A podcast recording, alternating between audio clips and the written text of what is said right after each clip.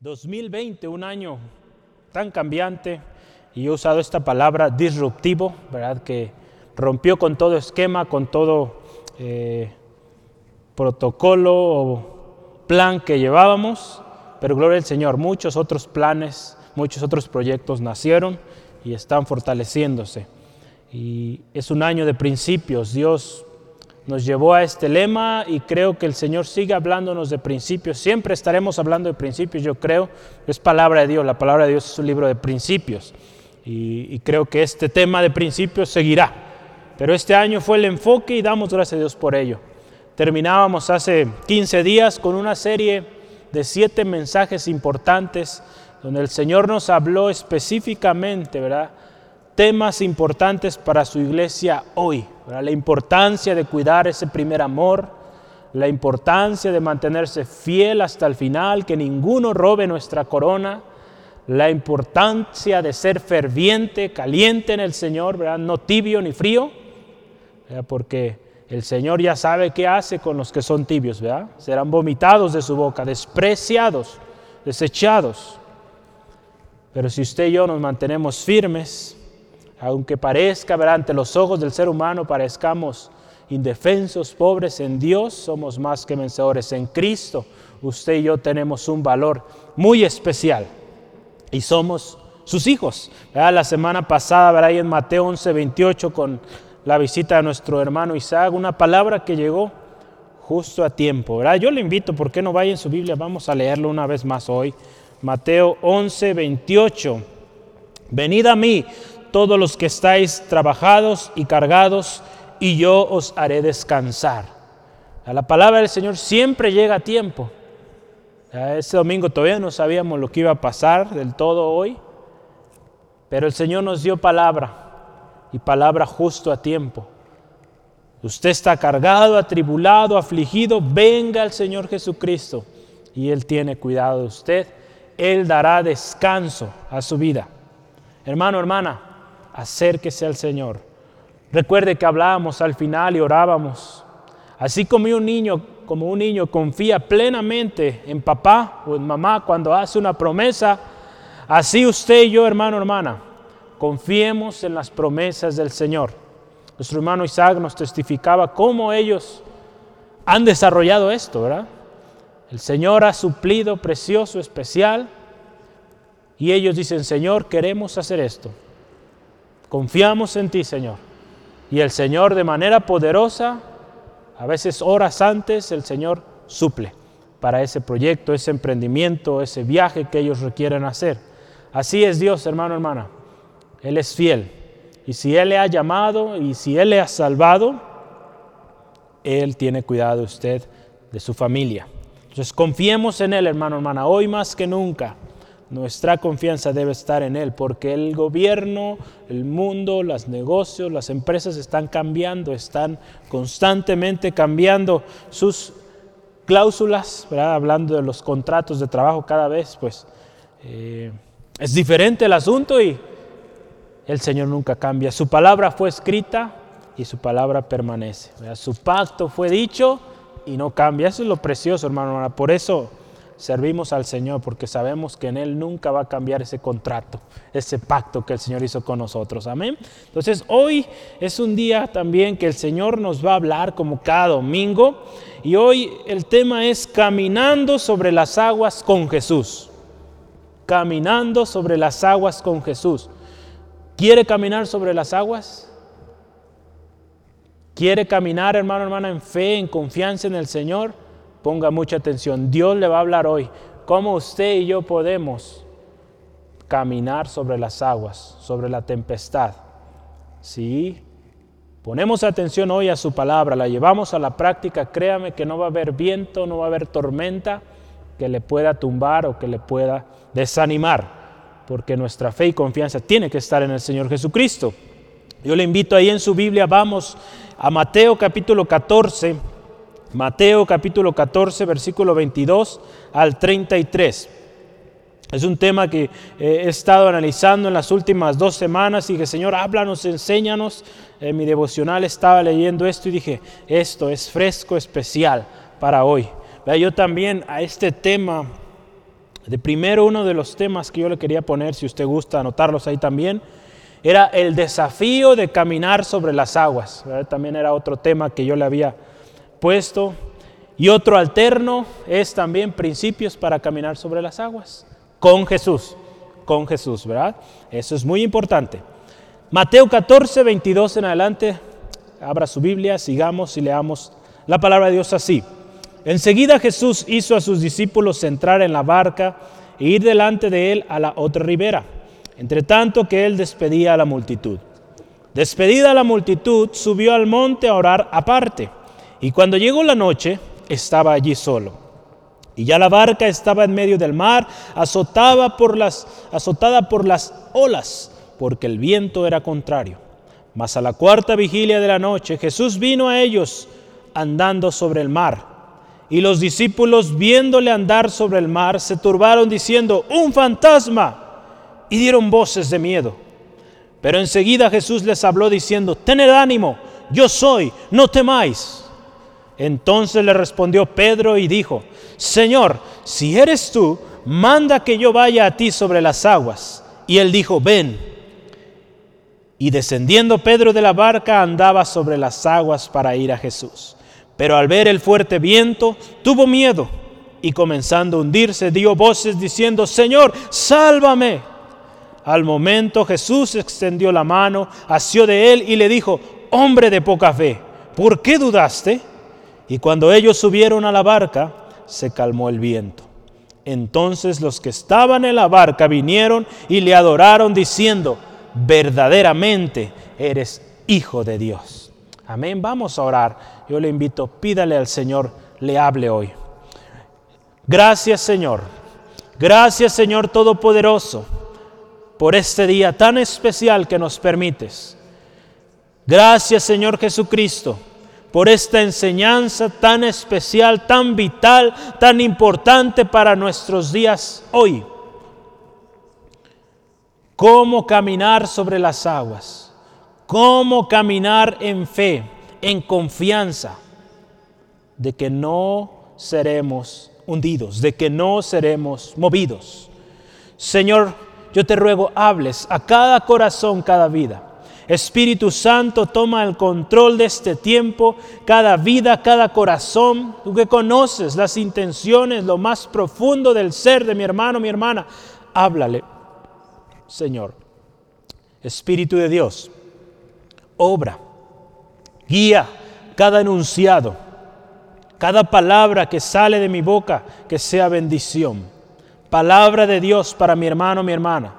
Palabra de Dios para el afligido, para el cansado, el trabajado. Palabra de Dios para aquel que hoy escucha por primera vez. Gracias Dios porque hay sanidad.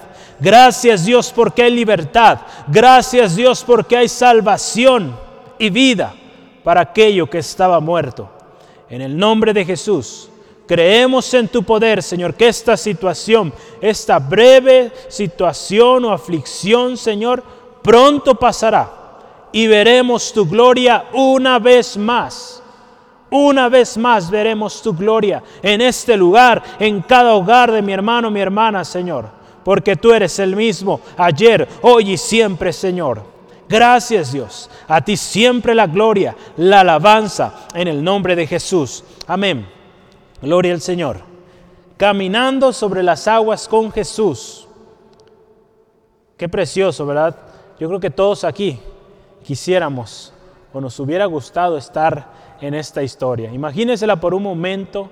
Si gusta, cierre sus ojos por cinco segundos y medite. Imagínese ahí en el mar el Señor Jesús los discípulos. Imagínese, usted allí presente viendo todo esto. Yo creo que no hay televisión ni de 4K ni de 5K que sea más emocionante que estar ahí en vivo y en directo. Sería algo tan precioso haber estado en este momento y haber visto, por ejemplo, al Señor Jesús venir caminando sobre las aguas. A Pedro, ¿verdad? Valiente, animado y caminar sobre las aguas. Fue un momento muy especial. Usted se fija al final del texto, ¿verdad? Todos ahí dicen, verdaderamente eres el Hijo de Dios. los discípulos ya habían visto muchos otros milagros del Señor, pero esto fue algo nuevo para ellos, sobrenatural. Y alabaron al Señor por ello. Dios ha hecho muchas cosas y las sigue haciendo, hermano, hermana. Jesucristo, al igual que hace ya varios meses, ya casi dos meses, estuvimos hablando de mensajes que el Señor Jesucristo daba a su iglesia. Y hoy el mensaje también es el Señor Jesucristo a través de esta historia, de este episodio. Vemos que el Señor Jesús sigue hablando. Son principios, como lo mencionábamos, para caminar sobre las aguas. Vamos a ver un poquito qué o cuál es el contexto de esta historia.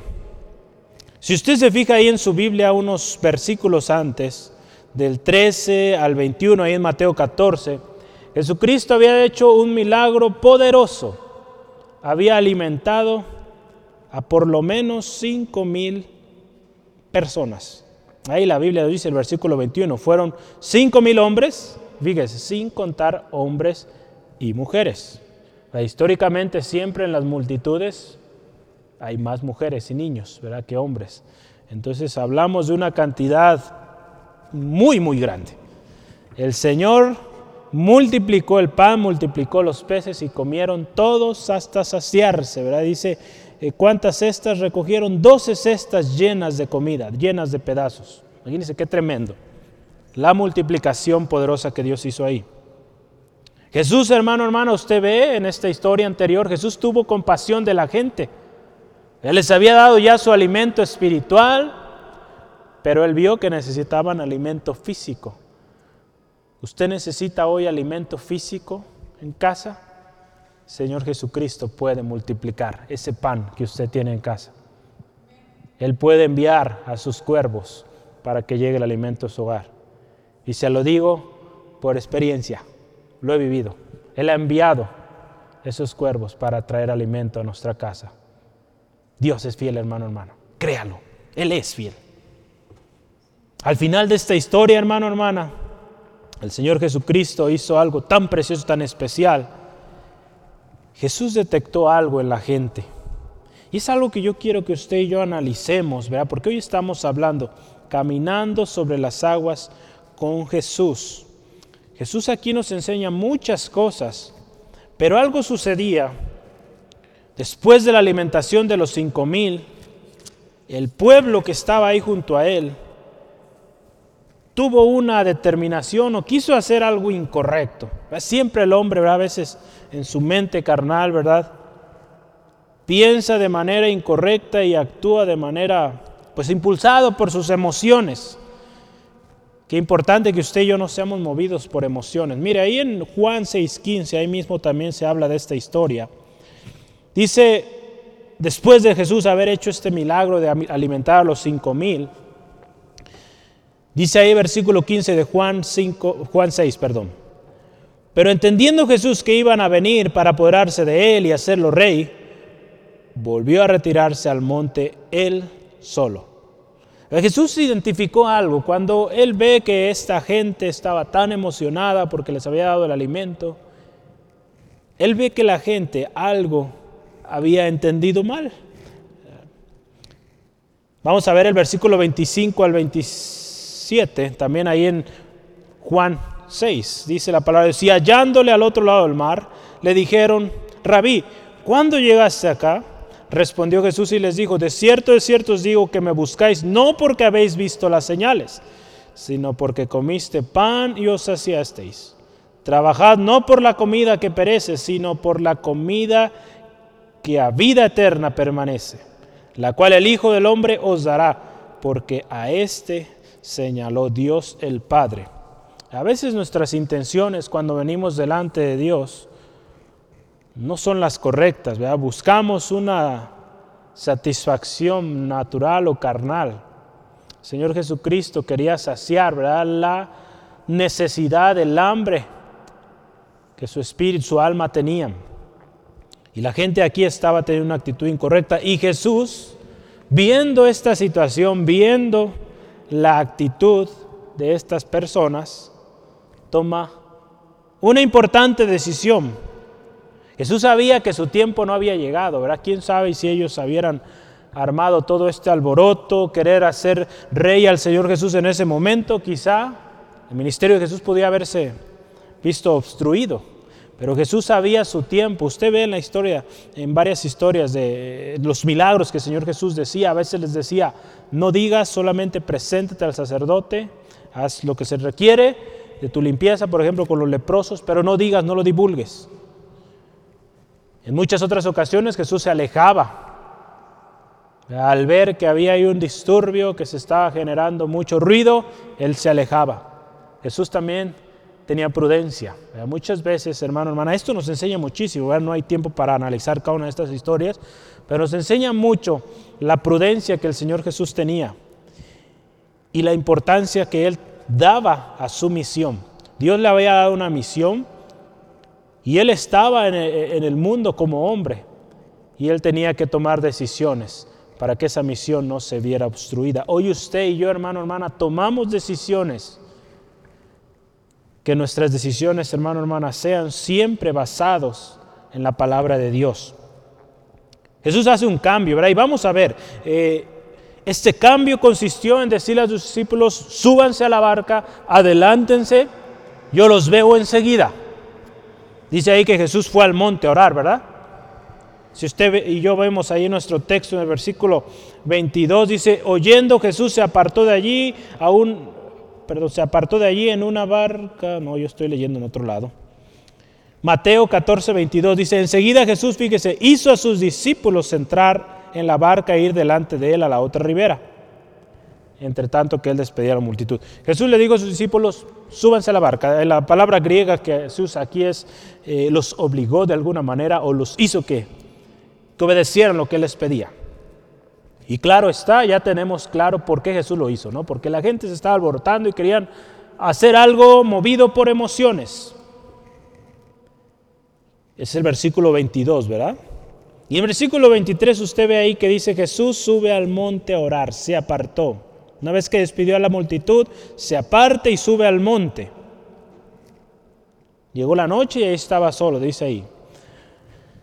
Recuerde, estamos hablando, todavía vamos en la introducción, estamos hablando de cómo caminar sobre las aguas. Una de las cosas que fueron determinantes para el éxito del Señor Jesús en su ministerio y que hoy también está haciendo en muchos hombres, mujeres de Dios, y lo han sido a través de la historia, es la oración. Jesucristo oraba, tomaba tiempo para hablar con su Padre. Jesús enseñaba a sus discípulos también sobre la necesidad de orar sin cesar, ¿verdad? Usted puede ver la historia ahí en Lucas 18.1.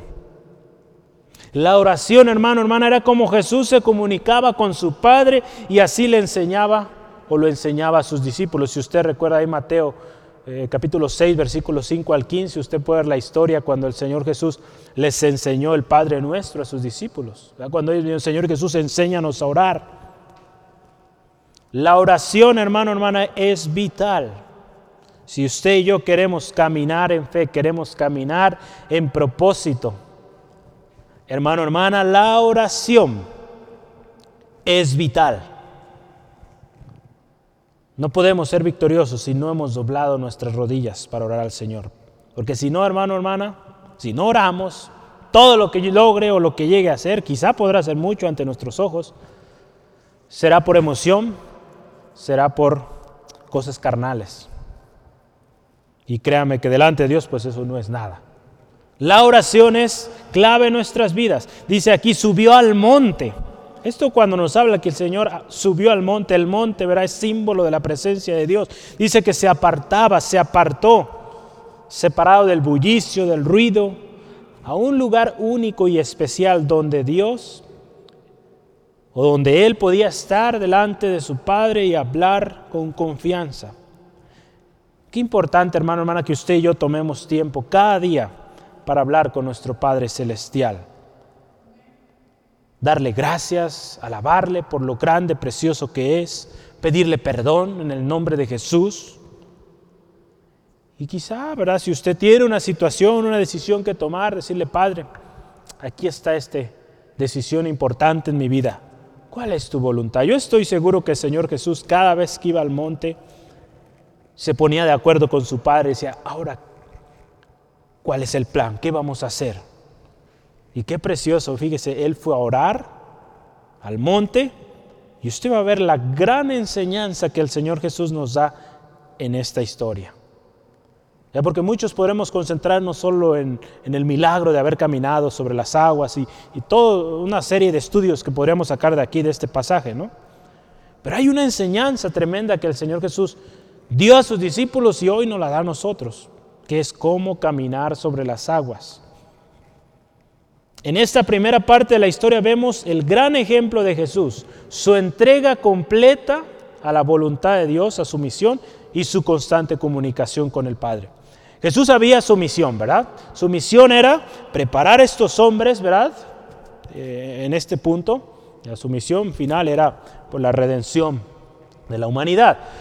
Pero en este caso él sabía cuál era su responsabilidad y el tiempo no había llegado. Entonces por él, al ver la multitud lo que querían hacer, él dijo, adelántense discípulos, los alcanzo en un minuto, en unas horas, ¿verdad? Y a la gente la despidió. Y él se fue al cielo, ah, perdón, al monte a orar, a orar al Padre. Esto nos enseña, hermano, hermano, que Jesús sabía su misión y que él tenía constante comunicación con él. Esto también nos enseña, hermano, hermana, que la clave para que usted marque diferencia o para que usted tenga éxito en su vida, ya sea personal, familiar, profesional, en el ministerio muy importante, es y será la oración, el conocer cuál es su misión. Jesús lo sabía. Entonces, bueno, ya avanzamos, versículo 22 y 23, Jesús sube al monte a orar. Después, el versículo 24 y 25 usted ve que Jesús ve la barca en medio del mar azotada por las olas.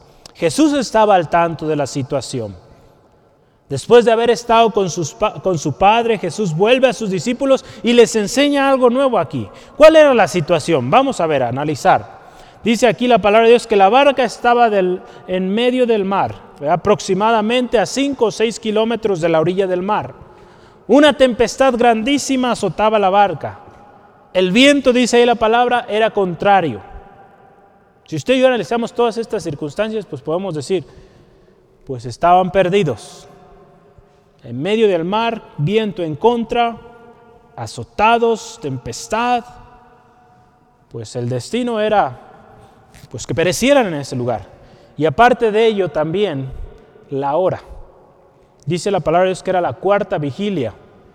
La cuarta vigilia en, tiempos eh, bíblicos, no sé si todavía hoy siguen esta, este modo, pero era de las seis de la tarde a las seis eh, de la mañana se medían las vigilias. Cada vigilia eran tres horas. Entonces la cuarta vigilia nos está hablando que era entre tres de la mañana y seis de la mañana.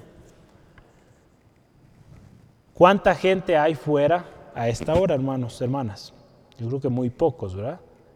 Estoy seguro que los eh, pescadores salían quizá un 8 de la mañana, no sé, 7 o más adelante, después de esta cuarta vigilia. Entonces estaban en un momento donde prácticamente no había nadie ahí que pudiera auxiliarlos, y menos por la tormenta que había. Pero Señor Jesús, nuestro Señor Jesús, estaba al tanto. Jesús, hermano, hermana, está al tanto. Amén. Veíamos eh, semanas pasadas, Él conoce nuestras obras. Él conoce, ¿se acuerda dónde vives? ¿Se acuerda que lo veíamos? Él conoce dónde está usted, dónde estoy yo, hermano, hermana. Y Él tiene cuidado de nosotros. No importando la situación, Cristo, dice la palabra de Dios, vino a sus discípulos. En Mateo 6:48, si usted ve ahí también mm, Mateo, yo sigo ahí con Mateo, es Marcos, Marcos 6:48, no sé por qué este documento no se ha actualizado. En Marcos 6:48, si usted y yo vamos,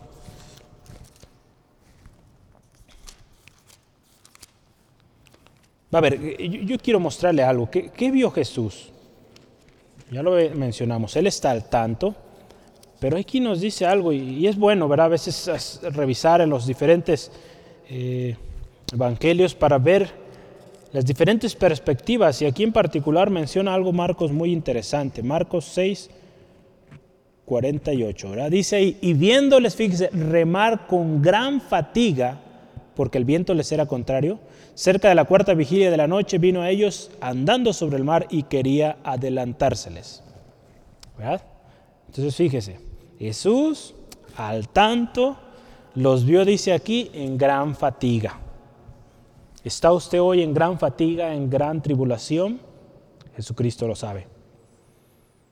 Jesús todavía estaba enseñando a sus discípulos, hermano, hermana, y no los podía dejar.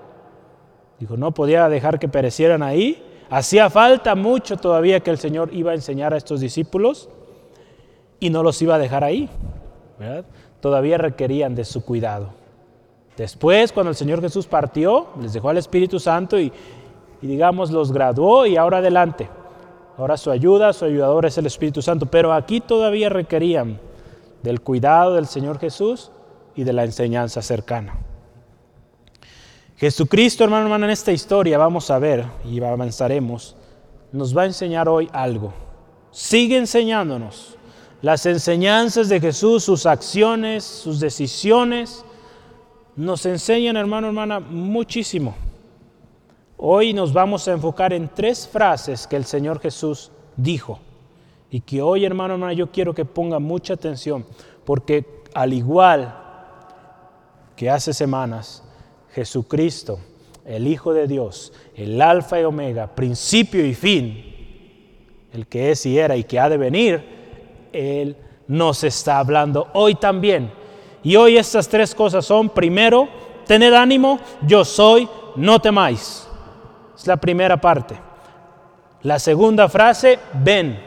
Así de simple, ven. Y número tres, hombre de poca fe, ¿por qué dudaste? Yo le animo, ponga atención a la palabra de Dios. Este mensaje es para usted, para mí, para usted que nos escucha por primera vez. El Señor Jesús también tiene mensaje para usted. Vamos a empezar. Número uno, tened ánimo, yo soy, no temáis. Estas primeras palabras del Señor Jesús fueron determinantes. Ahí en el versículo 26 y 27 usted ve los discípulos al ver al Señor Jesús, verá, ellos pensaron un fantasma, un espíritu, verá, otras versiones utilizan esto. Esa fue su reacción. Y Jesús les dice, tened ánimo, yo soy, no temáis. Jesús conocía su misión, él venía preparado, había estado con su Padre y amaba a sus discípulos, por eso vino a ellos. La reacción, ya la vio, fue un fantasma. Y es interesante esta reacción, ¿verdad? Aun cuando ellos estaban con el Señor Jesús, ¿por qué surgió esta idea? Un fantasma. Es interesante, yo lo notaba y, veía esto. En aquellos tiempos, ¿verdad? sobre todo en el Imperio Romano, aún desde tiempos de, eh, digo, el imperio babilónico también se caracterizó por esto, el imperio griego también, los romanos también. Una de las maneras en cómo ellos lograron tanta influencia fue porque permitieron a los pueblos, hasta cierto punto, seguir con sus costumbres, seguir con su religión. Y muy probable que el contexto donde vivían los discípulos, donde se desenvolvían, había una mezcla tremenda de religiones, creencias y tanta cosa, y que en muchos casos estaban influyendo en las familias judías, en la familia de los israelitas. Entonces, probablemente esa mezcla de creencias hizo esta reacción en estos eh, discípulos, ¿verdad? Un fantasma. ¿Verdad? Pero qué importante que Jesús enseña también algo nuevo aquí. Tengan ánimo, yo soy, no temáis. Si usted se fija y ve su Biblia, esta frase como tal completa viene con símbolos de admiración. Entonces se debe leer con fuerza. Tened ánimo, yo soy, no temáis. Vamos a ver cada una de ellas. Tened ánimo, tened ánimo. La primera.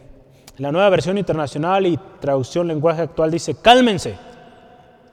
En la CSB, en inglés dice, tengan coraje. En la nueva King James dice, sean de buen ánimo. Tengan ánimo. Esto nos habla, hermano, hermano, de un llamado que el Señor Jesús hace a que se calmen, tranquilos. Anímense, tengan coraje. Los discípulos acababan de ver algo tan poderoso que el Señor Jesús había hecho. Había multiplicado los panes, los peces y al parecer, pues todavía su fe no estaba tan lista, ¿verdad? Para la tempestad. Ahí estaba siendo probada. El Señor muchas veces va a probar nuestra fe, hermano, hermana. Decimos creer en el Señor, decimos creer en su palabra. ¿Y cómo es que esa fe, esa creencia en Él va a ser probada? Pues con pruebas, ¿verdad? ¿Quiere usted caminar sobre las aguas? ¿Quiere ser más fuerte en su fe? Prepárese, porque más pruebas van a venir. Así es, hermano, hermana, así su fe va a ser probada y usted va a crecer. Los discípulos necesitaban esto. Ante una situación nueva para los discípulos, su reacción fue de miedo, espanto, pánico. Ya no sabían qué hacer. Pero fíjese qué palabras tan poderosas del Señor Jesús. Tened ánimo. Tranquilo. Tranquila. En otra ocasión Jesús también eh, eh, invita a Pedro, Jacobo y Juan, o Pedro, Santiago y Juan. Tuvieron temor también ellos al ver lo sobrenatural del Señor Jesús ahí en el monte de la transfiguración, ahí en Juan 17. Ellos tuvieron miedo ahí, se asustaron al ver. Vamos a ver ahí Juan 17, 17. No, no, no es ahí.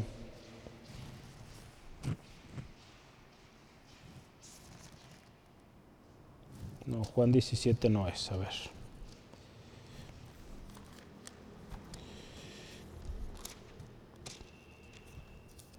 Dime un segundo.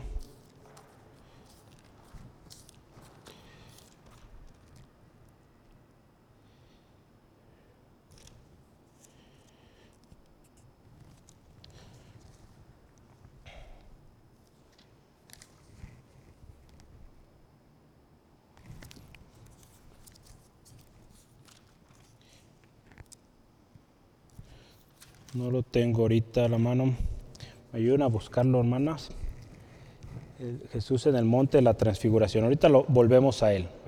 Pero en esta ocasión, digo, ahorita no recuerdo el texto exacto, aquí mis notas me dice eso, pero creo que escribió algo diferente en la computadora.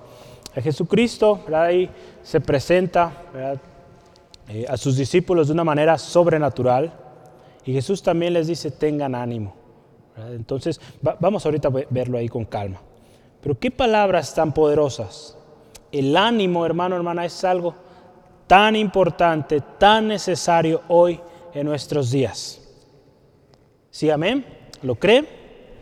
Hoy en día, hermano, hermana, usted y yo vivimos en tiempos turbulentos, tanta dificultad, y necesitamos ánimo ante una situación desconocida, todo lo que está pasando alrededor, yo creo que muchos de nosotros nunca nos había tocado vivir algo así.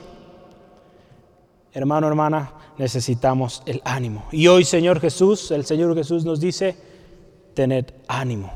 Amén. Gloria al Señor.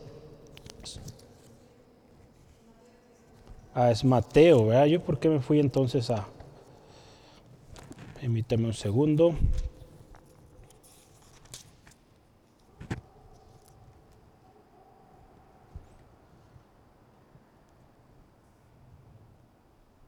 Así es, mire. Este, esta computadora escribe cosas mal. Es Mateo 17.7. Acompáñame a Mateo 17.7 en el monte de la transfiguración. No quiero que se vaya con esa duda. ¿Dónde fue? Mateo 17.7. Gracias, hermanas. Entonces Jesús se acercó y los tocó y dijo, levantaos, no temáis. Aquí nos habla, levantaos. Vamos a ver ahorita en la parte de no temáis. Pero el Señor Jesús vio el asombro de los discípulos, ¿verdad? Al ver esta, eh, esto que el Señor les estaba mostrando, Moisés, Elías y el Señor Jesús, el Señor le dice, levántense, no teman. Hermano, hermano, el Señor le dice, levántese, no tema. Palabras de ánimo poderosas del Señor Jesús. Y si lo dice Él, hermano, hermana, créame que podemos estar confiados. Número dos, ¿qué otra cosa les dijo el Señor Jesús en esta frase? Tened ánimo, yo soy. Esta parte de yo soy, el Señor Jesús se identifica como el único, Al igual que Dios, ¿verdad? Se identifica como el yo soy. En Éxodo 3:14 usted puede ver, ¿verdad? Eh, Moisés hablando con Dios. ¿Y qué voy a decir cuando me pregunten quién eres o de quién vengo? Simple, ¿verdad? Yo soy. Vamos a verlo rápidamente. Éxodo 3:14. Éxodo 3, versículo 14 dice así. Y respondió Dios a Moisés, yo soy el que soy. Y dijo, así dirás a los hijos de Israel, yo soy, me envió a vosotros. Jesús también, yo soy. Recordemos, hermano, hermana, usted y yo, eso lo vimos ya hace algunas semanas en Apocalipsis 1.8, ¿quién es Jesús? ¿Quién es Jesús? Yo le animo, vaya a Apocalipsis capítulo 1, versículo 8 y dice, yo soy el alfa y la omega, principio y fin, dice el Señor, el que es y que era y que ha de venir, el Todopoderoso. Qué poderosa o qué poderosas palabras. Yo soy. Esta declaración, hermano, hermana, del Señor Jesús es determinante. ¿Por qué? Porque al Señor Jesús al identificarse perdón, como el yo soy, el que es, que ha de venir, indica que Él es, hermano, hermana, la fuente de nuestra confianza, la fuente de nuestro ánimo, la fuente de nuestra esperanza, la fuente de nuestra fe, de nuestra fortaleza, de nuestra salvación y de todo lo bueno que Él vino a darnos. Qué importante que usted y yo sepamos hoy quién es el que nos está hablando. ¿Quién es, hermano, hermana?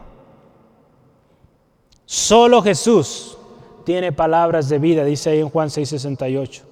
Solo Jesús, y es Jesús quien nos dice hoy, ten ánimo. Es Jesús quien nos salvó, amén. Nos rescató y nos dio vida. Acuérdense, estamos hablando yo soy. Estamos hablando, Jesús es el mensaje de buenas nuevas que usted y yo predicamos hoy. Jesús es desde el principio y Jesús viene por su iglesia pronto. Él es el yo soy, Jesús. Y número tres, no temáis. Al saber los discípulos o al Señor Jesús haberles dicho, tengan ánimo, yo soy, no hay razón justificable para temer. Dice aquí, no temáis. Tenemos que confiar en Él y no temer. La aflicción, hermano, hermana, en nuestras vidas será inevitable. La tormenta estaba ahí con los discípulos. Pero fíjese las palabras con las que comienza el Señor Jesús. Tengan ánimo, yo soy. Tengan ánimo, quien les está diciendo soy yo, el Señor Jesús. No teman. Entonces, ante estas palabras, hermano, hermana, desde el principio Queda invalidado todo temor, toda aflicción, porque quien lo dice es el Todopoderoso, el Alfa y Omega. Qué importante, hermano. Fíjese qué tremenda enseñanza nos da el Señor Jesús aquí. Mateo 16, 33 nos habla de esto. En el mundo va a haber aflicción, pero si Cristo ya venció, nosotros también venceremos. Hermano, hermana, el Señor Jesús nos dice, no temas, no temas. Ahí al que está a su lado, dígale, no temas. El Señor Jesús te dice que no temas. Él está contigo. Él es. En Isaías 41, 13 nos dice la palabra del Señor así, promesas de que Él está con nosotros. Porque yo Jehová soy tu Dios, quien te sostiene de tu mano derecha y te dice, no temas, yo te ayudo. No temas, yo te ayudo. Ahí en Isaías 43, 1 y 2 dice, ahora sí dice Jehová, creador tuyo, oh Jacob, y formador tuyo, oh Israel. No temas, porque yo te redimí, te puse nombre, mío eres tú. Fíjese qué palabras tan especiales. Versículo 2, cuando pases por las aguas, yo estaré contigo, y si por los ríos, no te anegarán cuando pases por el fuego, no te quemarás, ni la llama arderá en ti. Cuando pase por las aguas, hermano, hermana, el Señor está con nosotros. El temor, hermano, hermana, si usted y yo lo analizamos, nos limita y no nos deja avanzar. El temor, lo vemos aquí en la vida de Pedro, causó duda. Pero Cristo es verdad, es vida. En Cristo no hay lugar para el temor. Estas primeras declaraciones que Jesús hace de tener ánimo, yo soy, no temáis, son determinantes para el resto de la historia. Estas afirmaciones de Jesús nos deben llevar, desde el principio, si usted se fija, a poner nuestra mirada en Cristo. Porque Él es el quien está hablando, no otra persona. Jesucristo, recuerde, el autor y consumador de nuestra fe. Nadie ni nada, o nada ni nadie, nos puede separar del amor de Cristo. Amén. Ahí en Romanos 8, 35 al 39. Y vamos a leerlo. Ya lo ha leído usted muchas veces, pero lo está creyendo. Si el Señor dice que le ama y que Él tiene un propósito para usted y que Él está al tanto, Él le dice, ten ánimo. ¿Por qué estamos teniendo desánimo? ¿Por qué estamos teniendo duda? ¿Por qué estamos temiendo? Si Él nos dice, yo soy. Romanos 8, 35 al 39. Escúchelo y créalo. ¿Quién nos separará del amor de Cristo? ¿Tribulación o angustia o persecución o hambre o desnudez o peligro o espada? Como está escrito, por causa de ti somos muertos todo el tiempo, somos contados como ovejas del matadero. Antes en todas estas cosas somos más que vencedores, por medio de aquel que nos amó.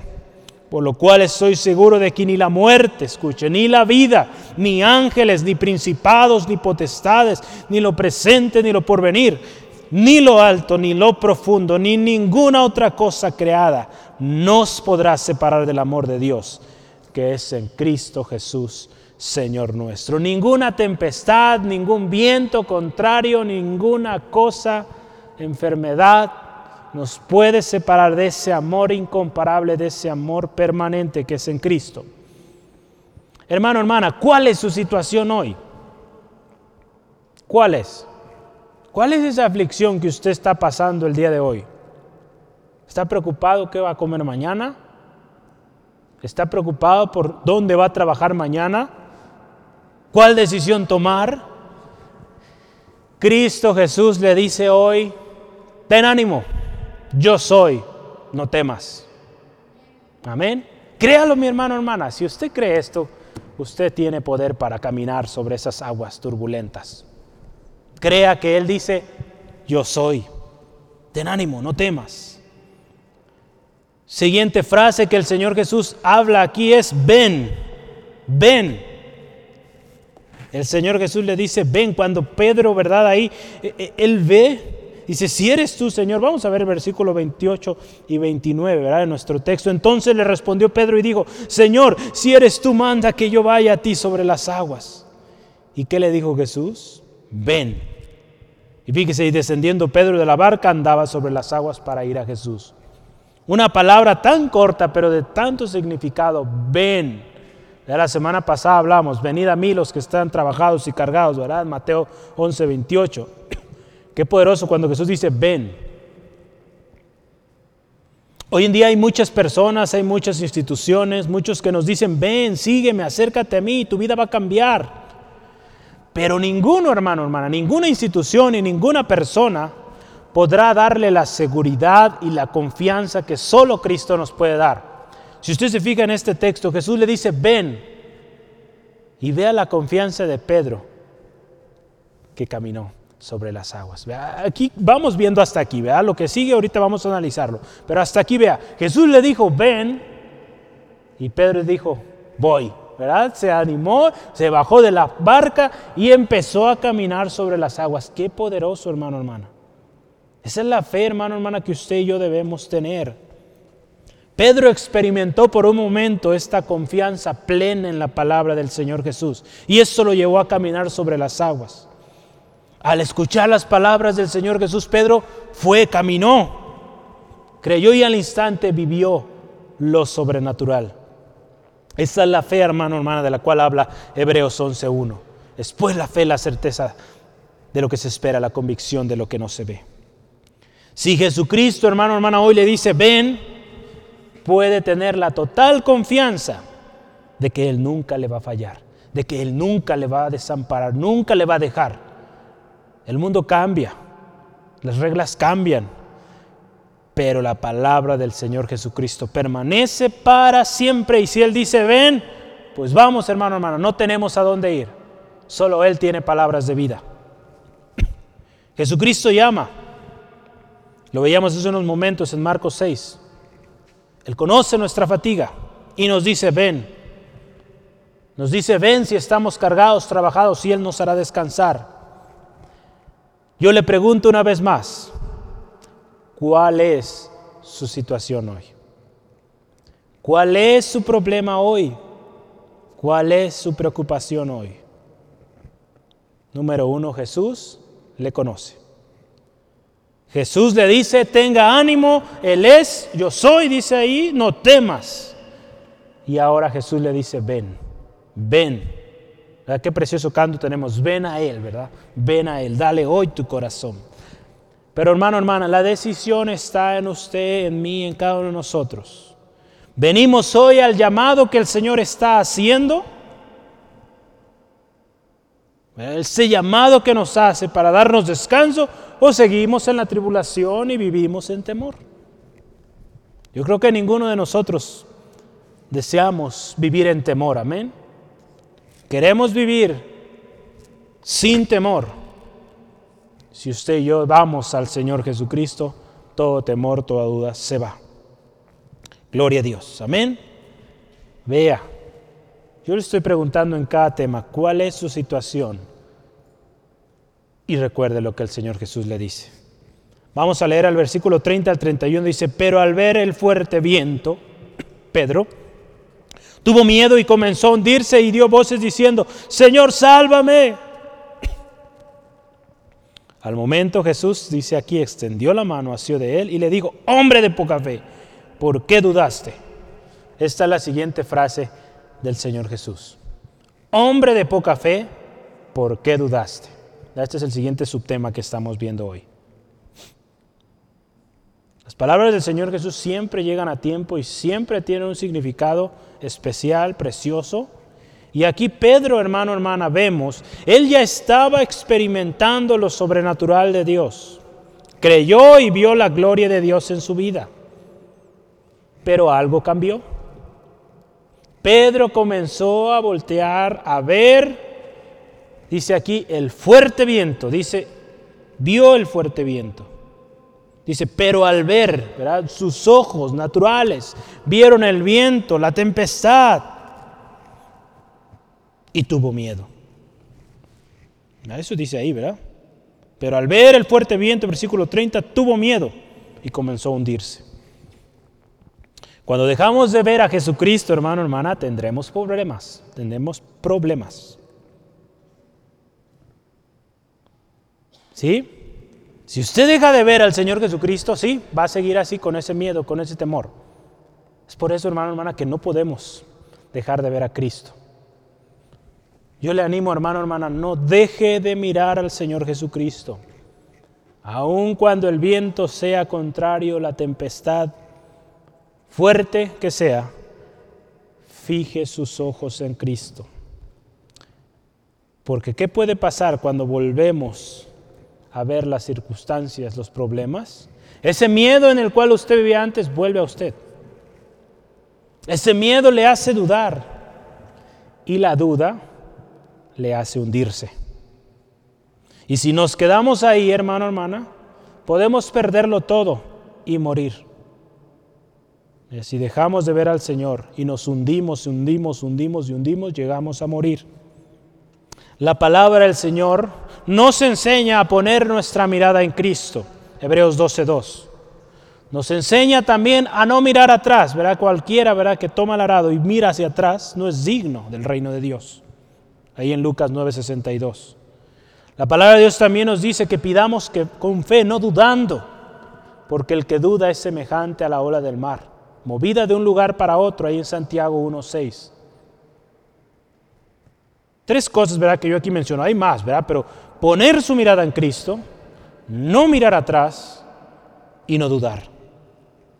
Pedro aquí, hermano, hermana, vio las circunstancias, vio el mar tan movido, porque si usted se fija, la tempestad no había sido calmada en ese momento.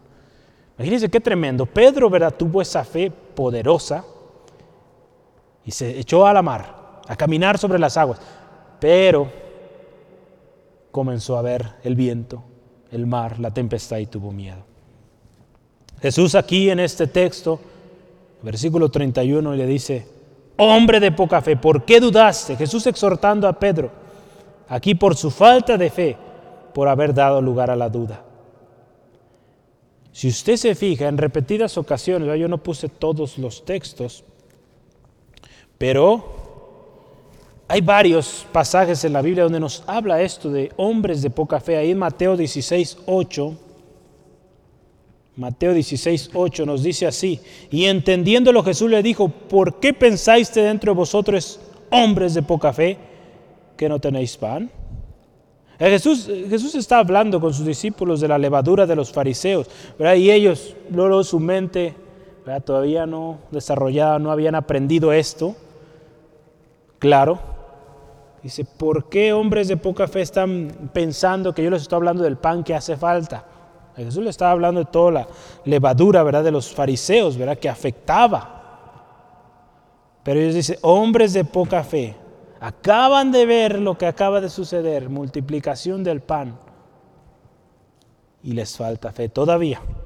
En Mateo 17, 17 también en otro, en otro episodio. Dice, respondiendo Jesús dijo, oh generación incrédula y perversa. ¿Hasta cuándo he de estar con vosotros? ¿Hasta cuándo os he de soportar? Traédmelo acá. El Señor Jesús en otra ocasión, ¿verdad? Le llevan un, un joven endemoniado y dice ahí que el Padre, ¿verdad? Le había llevado este endemoniado a los discípulos y los discípulos no lo habían podido echar fuera. Y Jesús le dice, generación incrédula, hombres de poca fe si usted gusta, perversa. Habían visto tantos milagros del Señor Jesucristo y todavía su fe no estaba al nivel que debía estar. Ahí también nos eh, vemos ahí en Juan 20, 27, un pasaje también muy conocido. Tomás, ¿verdad? Si lo ha escuchado, donde dice, no seas incrédulo. Vamos a ver, 20, 27, ¿verdad? En Juan. Juan 20, 27. Luego dijo a Tomás, Señor Jesús, pon aquí tu dedo y mira mis manos, acerca tu mano y métela en mi costado y no seas incrédulo, sino creyente. Fíjese, Jesús ya casi por partir de esta tierra y todavía había duda ahí en Tomás. Estoy seguro que Tomás aprendió también la lección en estos últimos días del Señor Jesús aquí en la tierra. Pero Jesús llama aquí a tener fe, hermano, hermana, y que no se escasa, que no dudemos, porque aquí Pedro dudó y eso lo llevó a hundirse. Yo creo que usted y yo hemos oído mucho este pasaje, Mateo 17, 20, que hemos quizá leídolo, hemos escuchadolo en predicaciones tantas veces y quizá hasta a usted le ha tocado predicarlo o compartirlo con alguien. Y usted dice, la fe mueve montañas. Sí, sí, ¿verdad? ¿Sí lo ha dicho usted? Ahí diga, sí, yo lo he dicho. Ah, ok, pues sí es cierto, la palabra lo dice. Pero algo muy importante, hermano, hermana, la fe no solo es para eso, para mover montañas o hacer tantas cosas. La fe, hermano, hermana, es necesaria para agradar a Dios. Hebreos 11:6. Sin fe es imposible agradar a Dios. Amén. Yo lo voy a invitar a que lo lea para que nos quede bien claro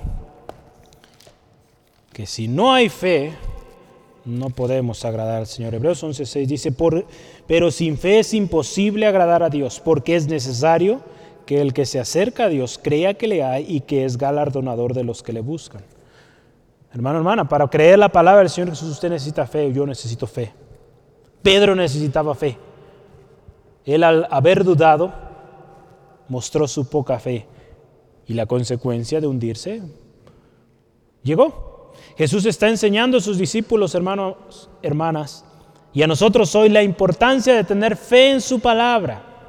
Porque el que duda es cambiante, ahí Santiago 1.6 nos lo dice. El que duda es como la ola del mar. No podemos caminar sobre las aguas si hay duda en nuestro corazón. No podemos caminar sobre las aguas si hay duda en nuestro corazón. Nuestra fe, ¿verdad? Lo veíamos, tiene que ser semejante a la de un niño hacia el padre. Si el niño le dice, papá, yo quiero ir al parque, y papá le dice, sí, hijo, vamos a ir en la tarde al parque, el hijo cree ciegamente que van a ir al parque. Al niño no le importa si, si el papá está cansado, si el papá, no sé, lo que sea. El niño, si papá le dijo, vamos a ir al parque, el niño sabe que van a ir al parque. Hermano, hermana, si Dios le ha dado una promesa, si el Señor Jesucristo le ha dicho, no temas, yo estoy contigo, creámoslo. Porque Él es fiel. Él es fiel, hermano, hermana. Podemos comenzar a caminar en fe y de repente dudar. Pues Pedro le pasó esto. Él empezó a caminar en fe, pero de repente dudó. Sí, Pedro lo vivió. Entonces aquí esta historia nos enseña muchísimo. La fe es algo constante. No podemos tener fe hoy y mañana no. Pedro sucedió ahí que su fe tambaleó, vio las circunstancias y se andaba hundiendo ahí. Ya casi no la contaba. Gracias a Dios el Señor extiende su mano, ¿verdad? Precioso nuestro Señor. Cuando él clamó, sálvame Señor, dice que el Señor extendió su mano. Es, es algo tan precioso nuestro Señor que no nos deja ahí, aun cuando nuestra fe falta. Pero hermano, hermana, pues yo creo que nadie queremos estar hundiéndonos a cada rato, ¿verdad? Queremos vivir sobre la situación, ¿verdad? Queremos vivir en fe, en confianza, sobre las aguas. Pedro vivió esta historia, hermano, hermana. La fe es algo que debe ir en aumento. Los mismos discípulos en algún momento de su, eh, su trayectoria dijeron, Señor Jesús, aumentanos la fe, ahí en Lucas 17:5. Ellos vieron la necesidad de tener fe. Hermano, hermana, esta fe es necesaria hoy y sobre todo, ¿verdad? Por todo lo que usted está viendo a su alrededor.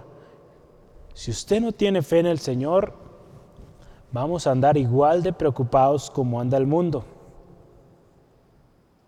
Si usted está pasando por dificultad, ponga su mirada en Cristo, tenga fe en el Señor y Él lo va a hacer. Amén. La palabra de Jesús en este mensaje nos enseña a tener fe. Y que esta no sea escasa, ¿verdad? Como dice, hombres de poca fe, ¿verdad? Que nuestra fe no sea poca, que no sea escasa. Y que no dudemos. Y yo aquí le pregunto, ¿cómo es que su fe va a aumentar? Hace ratito ya lo mencionaba yo. ¿Cómo es que su fe va a aumentar?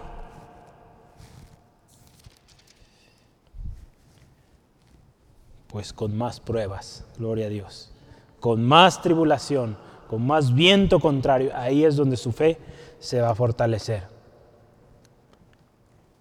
Yo no le digo que yo ya he, logrado esto, pero en algunas áreas de mi vida, yo cuando viene el problema, el desafío, digo, gloria a Dios, esto se va a poner más bueno.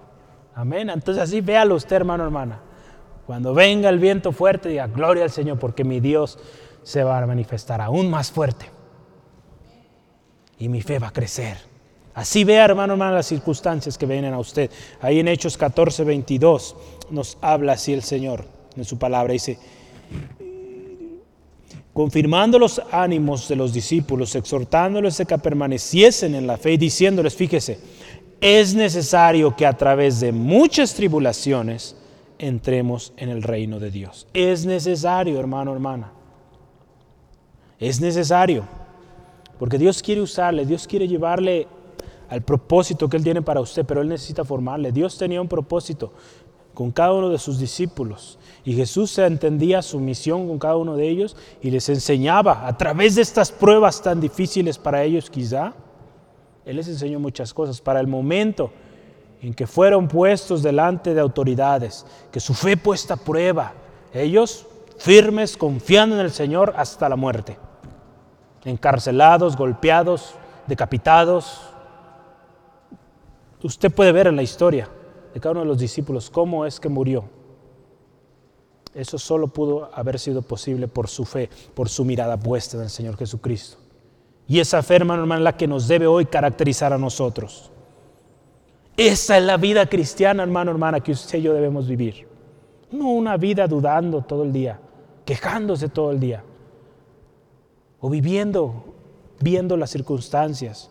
No, hermano, hermano, nuestra vida, la vida realmente cristiana, la cristiana de Cristo, ¿verdad? En el centro de nuestras vidas es una vida en fe. Una vida que créame es una vida al extremo, ¿verdad? Si le gusta la emocionante, pues en Cristo Jesús es una vida emocionante, no es aburrida. Es una vida enferma, hermana, no por vista. Es una vida diferente y es contra toda lógica humana. El mundo va a ver cómo es posible que puedes estar tan tranquilo cuando todo está cerrado. Porque mi confianza está en mi proveedor, en mi ayudador. Porque yo sé quién es mi redentor y vive. Cristo hoy, Cristo Jesús hoy nos dice, hermano, hermana, ten fe, no dudes. Ten fe, no dudes. En esta última frase. Yo quiero concluir con estos pensamientos. Solo Jesús tiene palabras de vida eterna. Jesucristo es el Hijo de Dios. Jesucristo es desde el principio. Jesucristo es nuestro Señor. Créalo, hermano, hermana. Repítalo conmigo. Jesucristo es nuestro Señor. Jesucristo es el mensaje de buenas nuevas que usted y yo llevamos. Hace unos días oía una, reflexión. Eh, y sí, ¿verdad? predicamos cuando hablamos de buenas nuevas, y son buenas nuevas, el amor de Dios, el amor de Cristo, ¿verdad? todo lo bueno que el Señor vino a darnos con, con el Señor Jesucristo. Pero el tema importante aquí es, y que en Romanos lo vemos muy claro, es eso que el Señor Jesús hizo posible, que es la justificación. Que ahora usted y yo podemos ir delante del Padre como gente justa lo que hizo el Señor Jesús fue eso. Hermano, hermana, eso debe ser razón para que usted y yo pongamos nuestra mirada en Cristo, confiemos en Él. Las palabras del Señor Jesucristo para nosotros hoy, para su familia, hermano, hermana, para su situación, es, ten ánimo, yo soy, no temas. Ven, ten fe, no dudes. La palabra de Dios nos dice, muchas son las aflicciones del justo, pero de todas ellas los librará Jehová. Salmo 34, 19. Solo Él es mi roca y mi salvación, mi baluarte, nunca seré sacudido. Salmo 62, 2. Jesucristo dice, venid a mí, todos los que estén trabajados y cargados, y yo os haré descansar. Hoy el llamado es a poner nuestra mirada en Cristo no importando la fuerza del viento, la fuerza de la tempestad, lo profundo del mar, Cristo es más fuerte, Cristo es más poderoso, amén. Cristo es más grande que el viento, que el mar, lo profundo que puede ser. Él está aún mayor, hermano, hermana. Al que cree todo le es posible. Ponga su mirada en Cristo, el autor y consumador de la fe. No dude, tenga fe. ¿Quiere caminar sobre las aguas? Ponga su mirada en Cristo y no en las circunstancias, no en lo que está a nuestro alrededor, porque todo es posible si tan solo creemos en el Señor Jesucristo. Todo, hermano, hermana, incluye todo. No hay límite, hermano, hermana. Cuando usted y yo ponemos nuestra confianza en el Señor, todo es posible. Aún lo fuerte del viento le podrá, eh, no le podrá limitar, no le podrá mover. El Señor Jesús le dice hoy, ten ánimo. Él es, yo soy. No temas, ven, ten fe y no dudes. Ahí donde está, yo le invito, cierre sus ojos y vamos a orar, hermano, hermana. Yo le pregunto una vez más, ¿cuál es su situación hoy? ¿Cuál es su preocupación hoy? ¿Hay miedo ante lo desconocido? ¿Hay preocupación ante lo próximo el futuro próximo? El Señor Jesús le dice hoy no temas, ten fe, ten ánimo.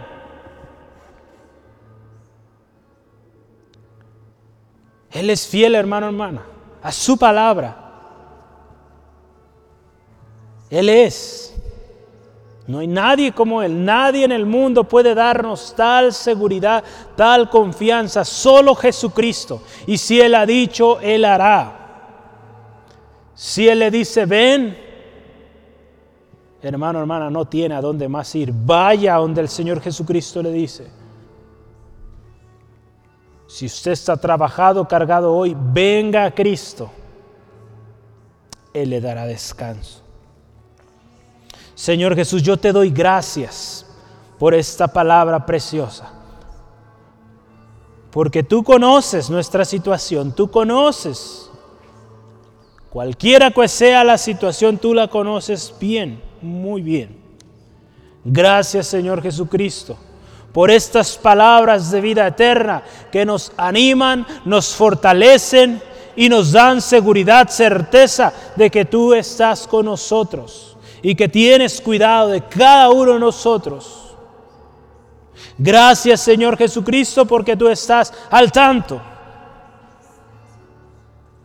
Gracias Señor Jesús. Hoy yo le invito hermano, hermana, si usted está pasando por una dificultad, por una enfermedad, por algo que ante usted o ante su situación actual usted lo ve como un viento contrario, como una tempestad, el Señor Jesucristo hoy le dice, ven, ven, yo estoy contigo.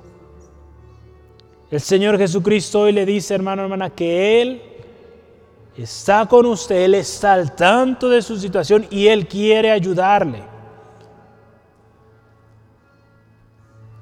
Hermano, hermana, los discípulos en algún momento ellos vieron la necesidad y dijeron, Señor, aumentanos la fe. Si usted hoy duda en su corazón, dígale así, Señor, aumenta mi fe. Yo quiero caminar sobre las aguas, yo quiero caminar sobre esta circunstancia tan difícil. Yo no me quiero hundir, yo quiero salir adelante.